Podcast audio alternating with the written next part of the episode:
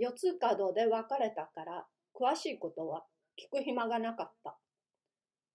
それから家へ帰ってくると、宿の亭主が、お茶を入れましょう、と言ってやってくる。お茶を入れるというから、ごちそうをするのかと思うと、俺のお茶を遠慮なく入れて自分が飲むのだ。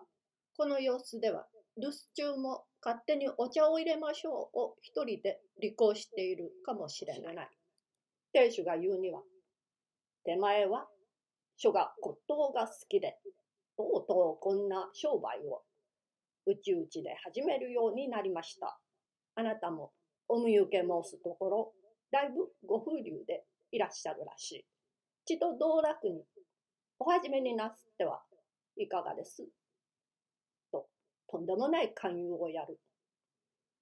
2年前ある人の使いに帝国ホテルへ行った時は、錠前直しと間違えられたことがある。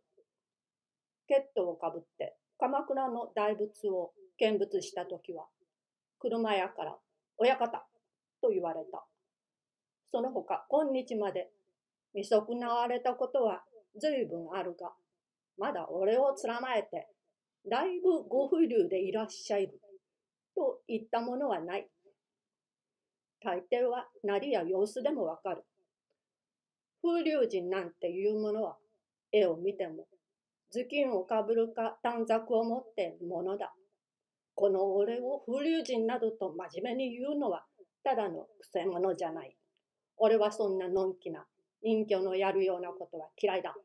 と言ったら、亭主は、へっへっへっと笑いながら、いいえ、初めから好きなものは、どなたもございませんが、一旦この道に入るとなかなか出られません。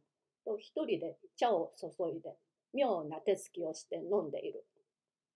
実は夕べ茶を買ってくれと頼んでおいたのだが、こんな苦い濃い茶は嫌だ。一杯飲むと胃に応えるような気がする。今度からもっと苦くないのを買ってくれと言ったら、かしこまりました。とまた一杯絞って飲んだ。人の茶だと思って、むやみに飲むやつだ。主人が引き下がってから明日の下読みをしてすぐ寝てしまった。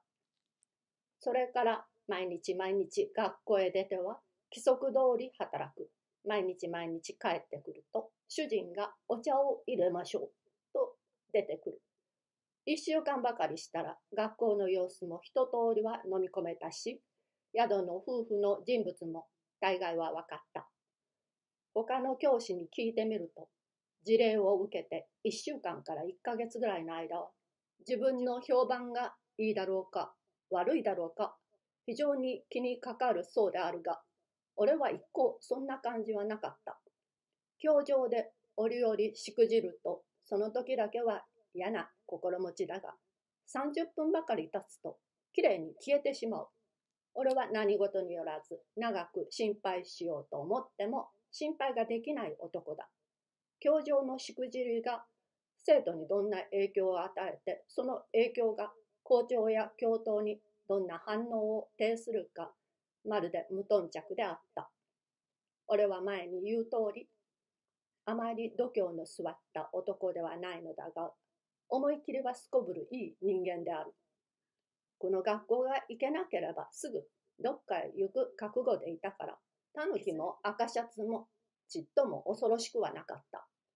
まして、教場の小僧どもなんかには、愛嬌もお世辞も使う気になれなかった。学校はそれでいいのだが、下宿の方はそうはいかなかった。亭主が茶を飲みに来るだけなら我慢もするが、いろいろなものを持ってくる。はじめに持ってきたのは何でも印材で、塔ばかり並べておいて、みんなで3円なら安いものだ。お買いなさい。という言う。田舎周りのヘボ絵師じゃあるまいし、そんなものはいらない。と言ったら、今度は火山とか何とかいう男の課長の掛け物を持ってきた。自分で所前かけて、いい出来じゃありませんか。と言うから、そうかな。といい加減に挨拶をすると、火山には二人ある。一人はなんとか火山で、一人はなんとか火山ですが、この服はそのなんとか火山の方です。とくだらない講釈をした後で、どうです。あなたなら15円にしておきます。お買いなさい。と催促をする。金がないと断ると、金なんかいつでもようございます。となかなか頑固だ。金があっても買わないんだ。とその時は追っ払っちまった。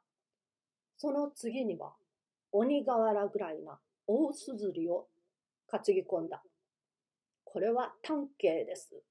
単形ですと2辺も3辺も単形があるから、面白半分に、単形た何だい？と聞いた、すぐ講釈を始め出した。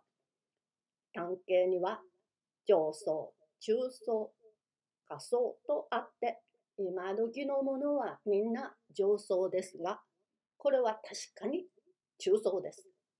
この癌をご覧なさい。癌が3つあるのは珍しい。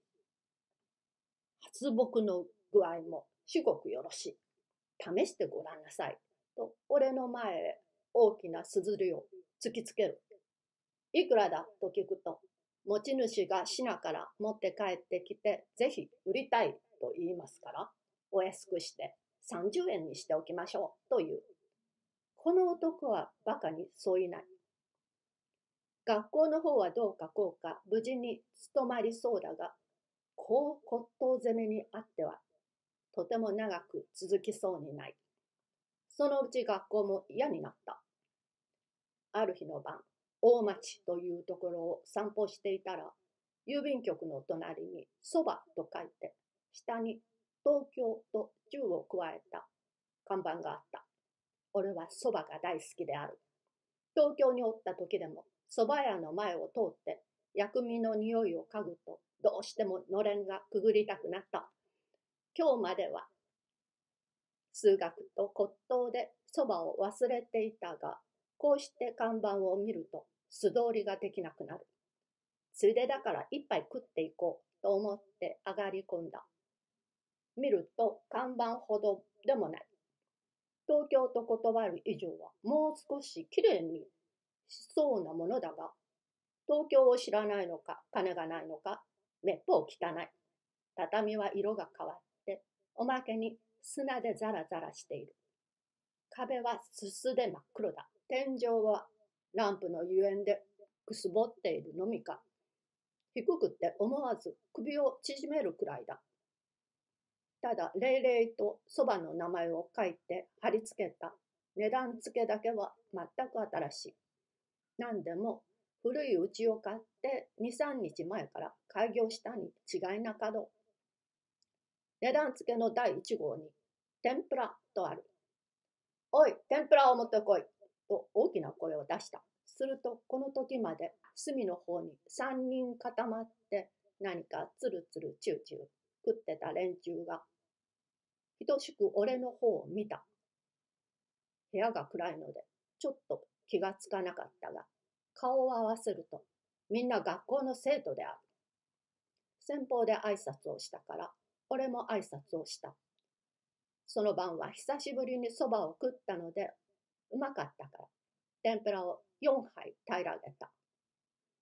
翌日、何の気もなく、教場へ入ると、黒板いっぱいぐらいの大きな字で、天ぷら先生と書いてある。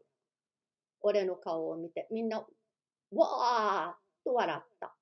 俺はバカバカしいから天ぷらを食っちゃう。おかしいか？と聞いた。